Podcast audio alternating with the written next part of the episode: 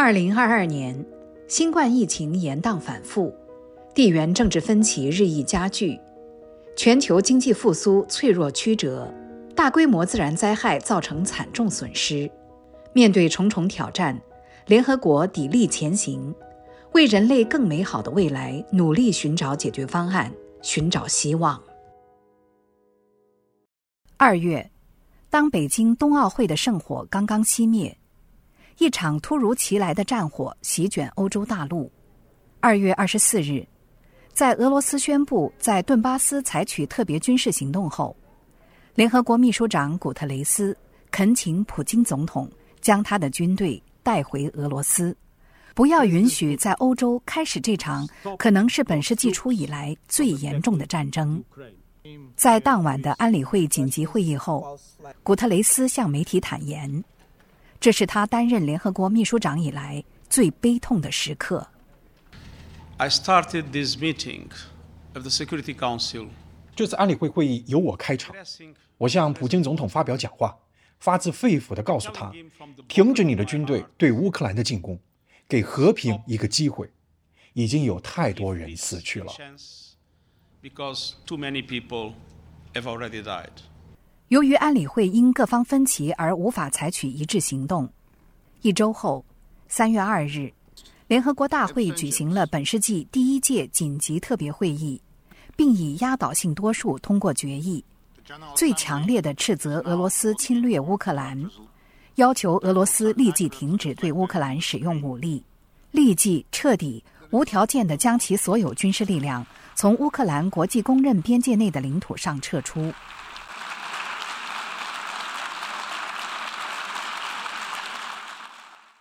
然而，战火并未因此平息。交战双方对核电站及其周边地区的攻击，引发了人们对于核灾难的担忧。与此同时，有关侵犯和践踏人权行为的报道层出不穷。可信的报告显示，自入侵乌克兰以来，俄罗斯武装部队在乌克兰人口稠密地区多次使用集束弹药，造成大量平民伤亡。到了年底，联合国人权机构已在当地核实了一万七千多人伤亡，而真实的伤亡人数可能远高于此。战争爆发后，乌克兰境内局势急剧恶化，很快引发了一场第二次世界大战以来增长速度最快、规模最大的难民危机。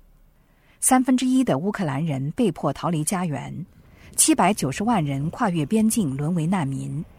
其中大多数是妇女和儿童。此外，还有六百五十万人在境内流离失所。目前，乌克兰有一千七百七十万人需要人道主义援助，九百三十万人需要粮食和生计援助。随着漫长冬季的到来，加上俄罗斯军队对基础设施的大规模破坏。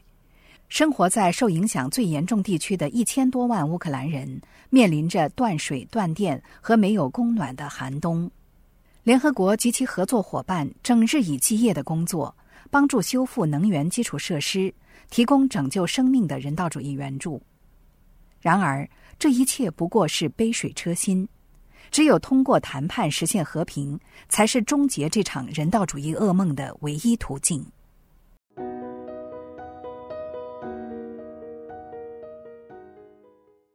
作为乌克兰战争的连锁反应，今年全球数十亿人持续面临全球性的粮食、化肥和燃料危机。乌克兰曾经是世界上最大的粮食出口国之一，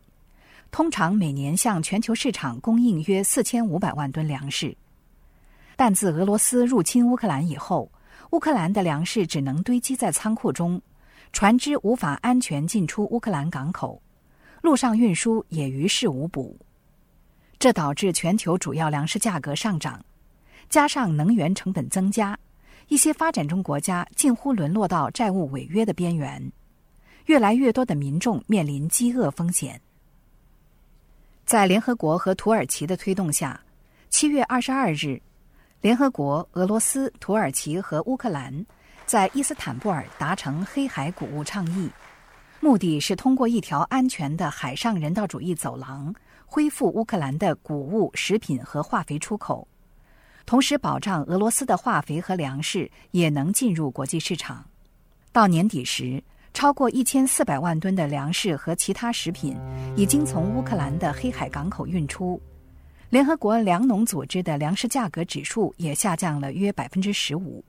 使全球数百万人免于陷入极端贫困。古特雷斯将黑海谷物倡议称作乌克兰战争中希望的灯塔。即便在战火纷飞的乌克兰，我们也感受到了坚定的静默外交所产生的力量。这种力量。帮助人们应对前所未有的全球粮食不安全状况。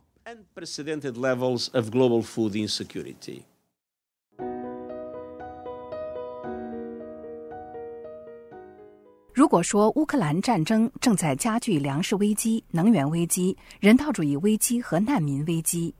那么不要忘了，这些危机都是在当下全面气候紧急状态的背景下发生的。二零二二年。地球病了。巴基斯坦三分之一的土地被洪水淹没，欧洲经历了五百年来最热的夏天，菲律宾遭到台风重创，整个古巴因飓风而停电，东非经历严重干旱，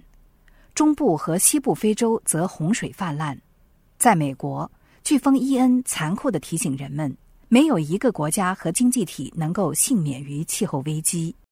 九月。古特雷斯实地视察了洪水中的巴基斯坦，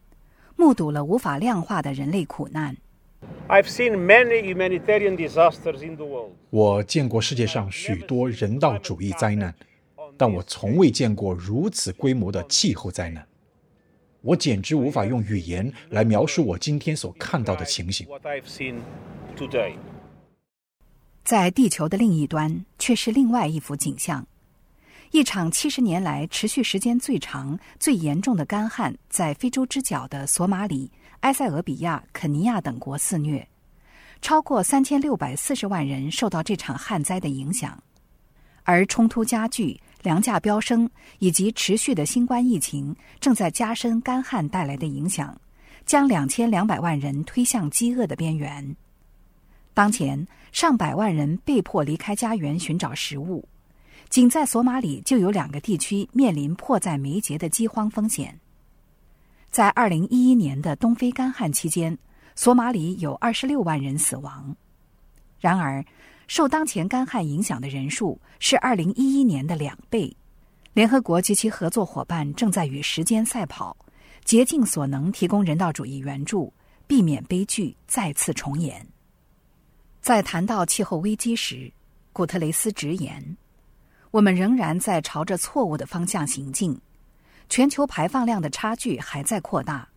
一点五摄氏度的控温目标难以维系。但他同时强调，我们并没有退缩，我们在发起反击。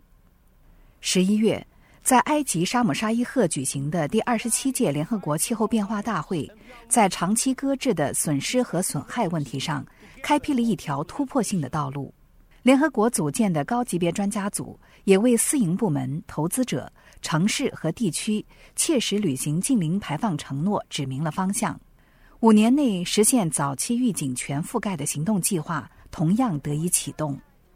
古特雷斯强调，他将在此基础上继续推动达成一项气候团结协定，让所有排放大国在这个十年当中做出额外的减排努力。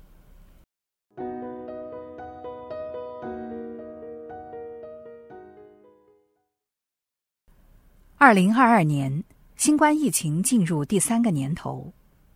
截至目前，这场疫情已直接或间接造成两千多万人死亡，全球卫生系统不堪重负，许多基本卫生服务也已中断，因而对防治其他致命疾病的进展构成重大威胁。随着新冠疫苗的大规模普及和抗病毒药物的问世，加上奥密克戎变异株的致病性相对较低。越来越多的国家开始调整政策，学着与病毒共存。世界卫生组织总干事谭德赛在年终新闻发布会上表示，希望在二零二三年的某个时候，世卫组织能够宣布新冠疫情不再是国际关注的突发公共卫生事件。然而，新冠病毒并没有停止变异的脚步。如今有超过五百个奥米克戎变异株的亚谱系在传播。令人担忧的是，病毒的检测和基因测序在全球范围内都在减少，而且可用的病毒基因测序并不具有全球代表性，因为大多数序列都来自高收入国家。目前，非洲远远落后于世界其他地区，完成两剂疫苗接种的人口只有四分之一。无法实现广泛的疫苗保护，这可能会导致一个危险的漏洞，使得病毒可以趁机卷土重来。世卫组织警告说，如果病毒发生重大变化，比如有一种新的变异株会导致更严重的疾病，或者疫苗不能再预防严重疾病和死亡，那么世界将需要重新考虑其应对措施。